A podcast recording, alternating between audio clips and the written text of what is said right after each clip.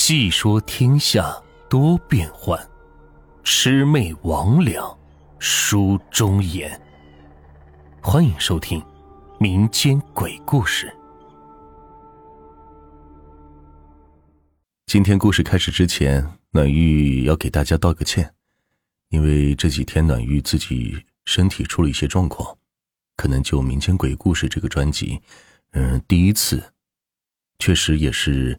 从一开始录制到现在，从来没有这么长时间的断更过，啊！我这几天呢会陆续给大家把这个专辑重新给跟上来，呃，暖鱼在这再给大家说一声抱歉了。好了，咱们今天废话不多说，直接开始今天的故事。今天的故事名字叫《带黄鳝》。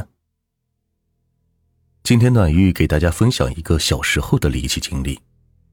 这农村长大的孩子应该都很熟悉，每年的七八月份，田里、山沟里的黄鳝长得是又大又肥，这个时候往往是捉黄鳝的好时机。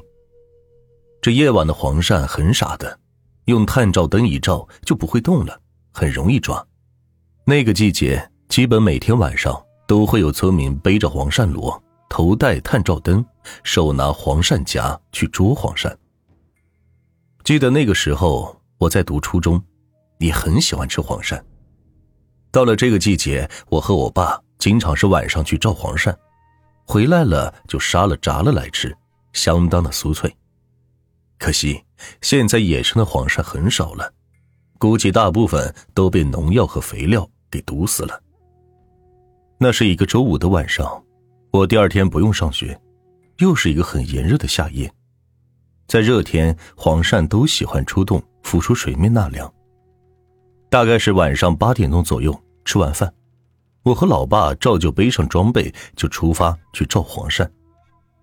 印象很深刻的是，那晚的月亮很亮很亮，照的地面是一片银白，整个田野和山谷都蒙上了一层银白色的亮光。走在田埂上，不打探照灯，都能把路看得清清楚楚。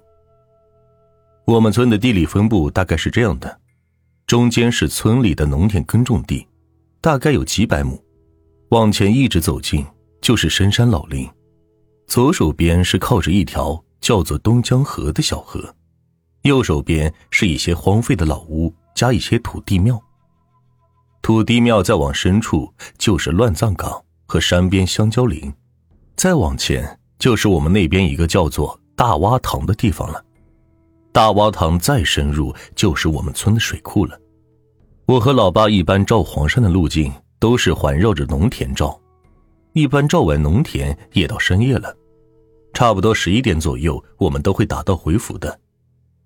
老爸从来不带我去大洼塘照黄山，有的时候收获很少，我就提议去那边，但是老爸也不同意，说那里入夜后太邪门，不要去。那天不知是天气太热。还是月光太亮的原因，出来纳凉的黄鳝是特别的多。才不到一个小时，我和老爸就各自捉了大半箩了。我们当时就想，这么多黄鳝再捉下去也装不下呀。我跟老爸一合计，决定把黄鳝倒到一个箩里，由老爸先背回家，我留下来继续捉黄鳝。一会儿老爸再来捉。看到满满一箩的黄鳝，那多叫人开心呢！想到明天又能吃到美味的炸黄鳝了，我不自觉的是流口水。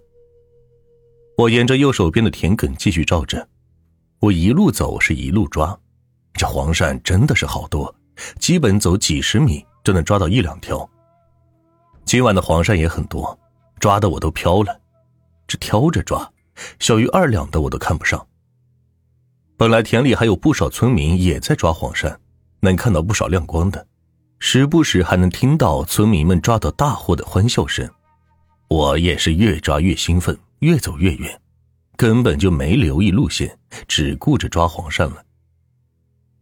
当走到一个山边的水渠里，我照到了一条大黄鳝，好家伙，头浮在水面，目测尖嘴都足足有两个手指那么大，这条黄鳝至少是三斤起。正当我想去夹它，忽然。这黄鳝警觉的是往前游走，水面都被划开一条漂亮的水道。我赶紧是追过去，黄鳝游得飞快，我一路追，不知是追了多远，人都给他追累了，都追不上。看来我是抓不到了。我停下来才发现，脚下的水是越来越凉了，旁边的村民的声音也没有了，只剩下一些叶虫和蟋蟀的叫声。我抬头环顾四周，顿时是吓了一哆嗦，不知为何我自己一个人居然走到了大洼塘里边去了。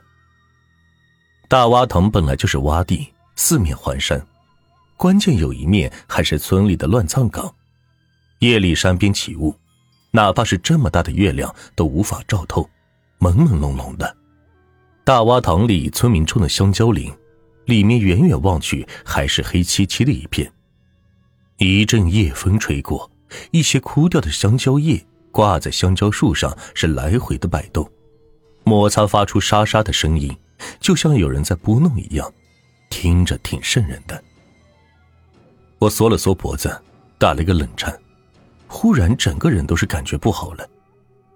回想起村里老人以前讲的关于大洼塘的鬼故事，越想越害怕，我就想赶紧往回走。大洼塘我去过很多次，之前白天去山里砍柴都经常路过的，路我也很熟。但那天不知是怎么回事，我感觉自己走了好久好久，感觉可能走了有几个小时了，走了也好远好远，可是就是走不回去。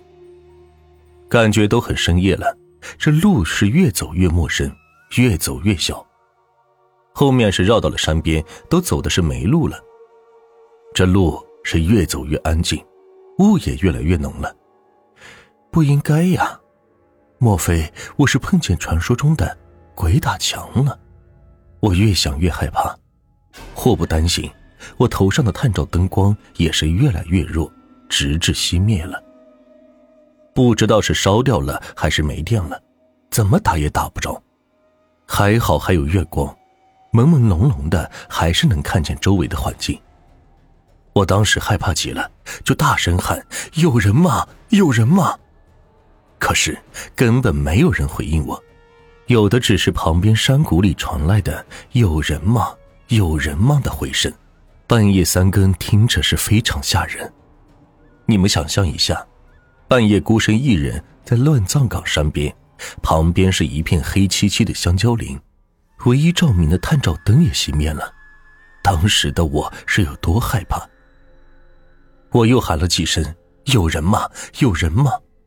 隐约间，我听见回声中有个和我声音完全不一样的女声传来：“有人吗？有人吗？”我顿时是不敢喊了。妈呀，这是什么鬼东西？我当时都快吓哭了，双腿是抖个不停。关键是现在我都不喊了，那女生还在叫：“有人吗？有人吗？”听着，还是从前方传来，越来越近的那种。我当时害怕极了，顾不了那么多，我赶紧是冲进旁边的香蕉林里，找到一棵较大的香蕉树，背靠在香蕉树上，把旁边挂在香蕉树上的枯叶是拉过来盖在身上。我当时是躲起来，想增加点安全感，还别说，还真有点效果。背靠在香蕉树上，心里当时是踏实多了。前方还一直传来一个女人的叫声：“有人吗？嘿嘿，有人吗？有人吗？”这个声音是越来越近，感觉都到我跟前了。透过蕉叶的缝隙，我紧紧盯着前方，努力的控制住自己，不要动，不要动，尽量是屏住呼吸，连大气都不敢出。忽然，前面那个声音没了。过了十几秒，我慢慢拨开挡在前面的香蕉叶，想看看四周。忽然，我背后传来那个女声，就好像在我耳边一样：“人在这。”我惊恐的大叫了一声，尖叫声把我自己都吓了一跳，根本是不敢回头看，拔腿拼命的往前冲。妈呀，鬼呀，救命啊！我冲得飞快。我感觉自己快要跑飞起来了，旁边的香蕉树飞快的往后退，我把手里的黄鳝夹都给丢了，背在身上的黄鳝螺也给扔了，慌不择路，像是无头苍蝇一样在香蕉林里边乱窜。终究是要发生意外的。这样乱窜的我被绊倒了，左脚踢在一块凸起的黄泥上，身体失去平衡，向右边侧飞出去，重重的撞到了旁边一棵香蕉树上，被反弹回来，一屁股摔进了水沟里。一裤子泥水，我挣扎几下是爬不起来，被撞得有点懵了。我缓了缓，发现身后那个女生没有了，隐隐约约我看到前面有灯光，好像有人在前面照黄鳝。我大喜过望，顿时爬起来往前走去。喂，谁在那边？老乡，等等我，等等我呀！但是前面并没有人回应我。我往前追了一段路。感觉那个亮光还是离我和之前一样远。我加快脚步，他也加快；我慢了，他也放慢，一直就在我前面，但我就是靠近不了。但我当时也没想那么多，想着跟着灯光走，总比待在香蕉林里边听鬼叫好吧。不知是怎么回事，前面那盏灯莫名给我有种安全感，我也没那么害怕了。刚才的恐惧也是渐渐消退。我紧紧的跟着灯光走呀走，不一会儿，灯光熄灭了，不见了。我顿时一慌，环顾四周一看，这前面不是我们村的土地庙吗？我终于松了一口气，顺着土地庙的路，我往家的方向走。不一会儿，我就回到家了。刚到家门口，看见老爸正背着装备往外走。他也很吃惊，我怎么这么早就回来了，这么快就装满了？我低头一看，傻眼了，黄鳝螺什么时候又挂到我身上了？我不是扔了吗？我身上的泥水也不见了，黄鳝夹插在螺口上，只是头顶的探照灯一直没有亮。我扯过黄鳝螺一看，这里边还有一大半的黄鳝，这是怎么回事？难道我刚刚经历的？都是幻觉吗？一路回来，居然没发觉黄鳝螺还挂在身上。一看家里的时钟，才十点半不到，我彻底是懵了。我当时就把老爸拉进屋里，把我刚刚的经历详细的跟他讲了一遍。老爸老妈听的是又惊又怕，还好我是没出事，说要感谢土地伯伯帮忙。等到了第二天，我和老爸把昨天抓到的黄鳝。通通都放生了，杀了鸡，拜了土地庙。遇上这次离奇的经历，从那以后，我和老爸晚上再也没有去照过黄鳝了。